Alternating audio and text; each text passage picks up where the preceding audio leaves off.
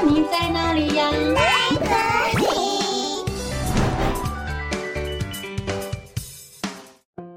大家好，我是佳佳老师。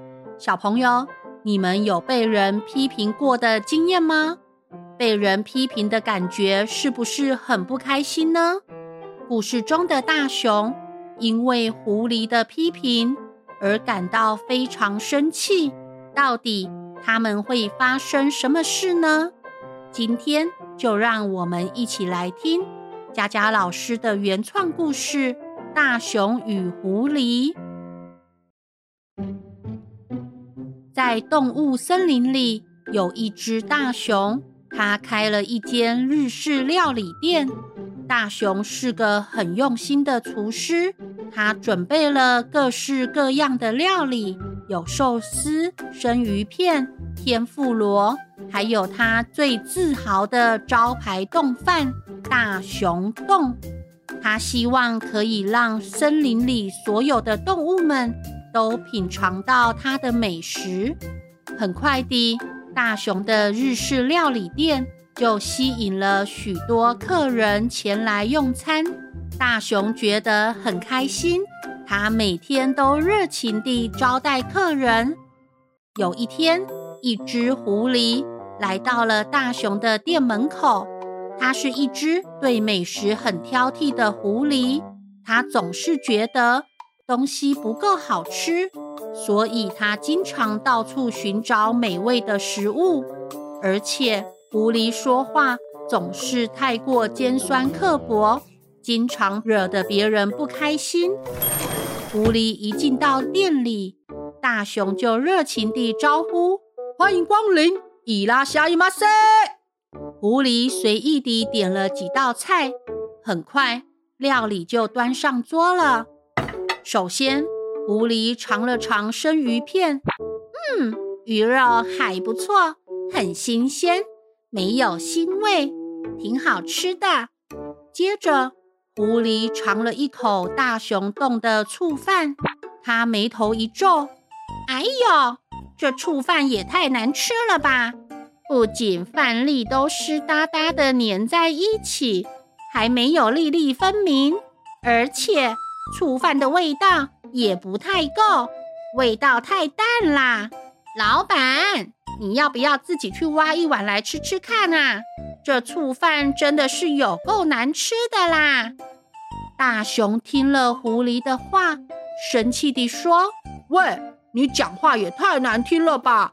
你这样很没有礼貌哎，你很不尊重动物界的料理哦。”我就是实话实说，你的醋饭就是有够难吃，非常难吃。超级难吃，大熊洞就是一碗笑话。大熊听了非常生气，你你太过分了，我我忍无可忍，无需再忍。于是大熊使出了他的绝招——大熊铁拳。哎呦喂呀，好痛啊！大熊说：“哼，你这没有品味的家伙，你以后再也不要来我的店里了。你根本不配吃我的料理。”哼！狐狸被大熊打得鼻青脸肿，他觉得很委屈，他觉得自己只是说了实话，他不明白为什么大熊要对他动手。狐狸说。你就只是一个没文化的流氓，你根本不配做一个厨师。哼！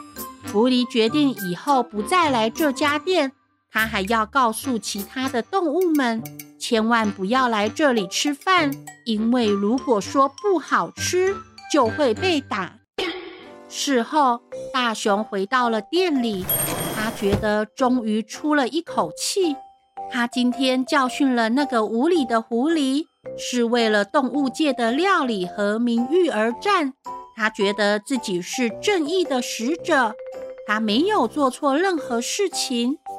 大熊坐下来吃了一口饭，准备继续工作，但是他突然发现，咦，这个醋饭味道怎么好像怪怪的啊？饭粒湿湿黏黏的，而且味道好像真的有点淡呢。大熊开始深刻地自我反省，看来我今天真的太冲动了。虽然狐狸说话很尖酸、很刻薄，但是他也是一个对美食很有要求的客人。或许我应该冷静地听取狐狸的意见，尊重他的感受。大熊觉得自己应该要向狐狸道歉，于是他跑去找狐狸。狐狸一看见大熊，就吓了一跳。哇，大熊，你来干什么啊？我已经不会再去你的店里吃饭啦，你不要再来伤害我啦！大熊听了狐狸的话，非常难过，他觉得自己很对不起狐狸。大熊说。狐狸，对不起，今天是我的错，我不应该一时生气就用大熊铁拳揍你。我希望你可以原谅我，虽然你说话伤透了我的心，但是我还是希望可以和你做朋友，让我们一起做出全世界最好吃的料理。你愿意帮我品尝料理吗？我保证。可以让你吃到饱，吃到满意。狐狸感受到了大熊的真诚，也觉得自己讲话确实太没礼貌了。狐狸说：“其实我也有错，对不起，我讲话太伤人啦。我嘴巴不应该说话那么毒，那么难听的。我愿意和你一起做朋友。”让我们一起做出全世界最好吃的料理吧！终于，大熊与狐狸冰释前嫌，他们一起回到了店里，共同努力研发新料理。大熊负责烹饪与调味，狐狸则是负责品尝食物的味道，并提出需要改进的地方。经过一番努力后，大熊端出了一碗崭新的冻饭，狐狸尝了一口后，眼睛顿时亮了起来。哇塞，这醋饭的味道真是太美味啦！吃起来酸酸甜甜的，粒粒分明，感觉每一颗米饭都好像在舌尖跳舞呢。狐狸又夹起鱼肉咬了一口，哦，这鱼肉。真是新鲜又多汁，入口即化，真是人间美味。大熊听了很开心，哈哈，这冻饭可是我非常用心制作的哦。我米饭用的是上等的超光米，醋是用最顶级的白醋，鱼肉也是我今天新鲜捕捞的，每一道细节我都是用心制作。才能成就这一碗绝世美味哦！狐狸吃得津津有味，大快朵颐。吃完后还拍了拍肚子，表示非常满足。狐狸不禁赞叹：“哦，我的天哪，这碗冻饭真是太美味啦！这是我吃过最好吃的冻饭啦！大熊，你真是一个料理天才！”大熊听了很开心。呵呵，太好了！那这碗冻饭我们就取名为“熊猴丼”吧。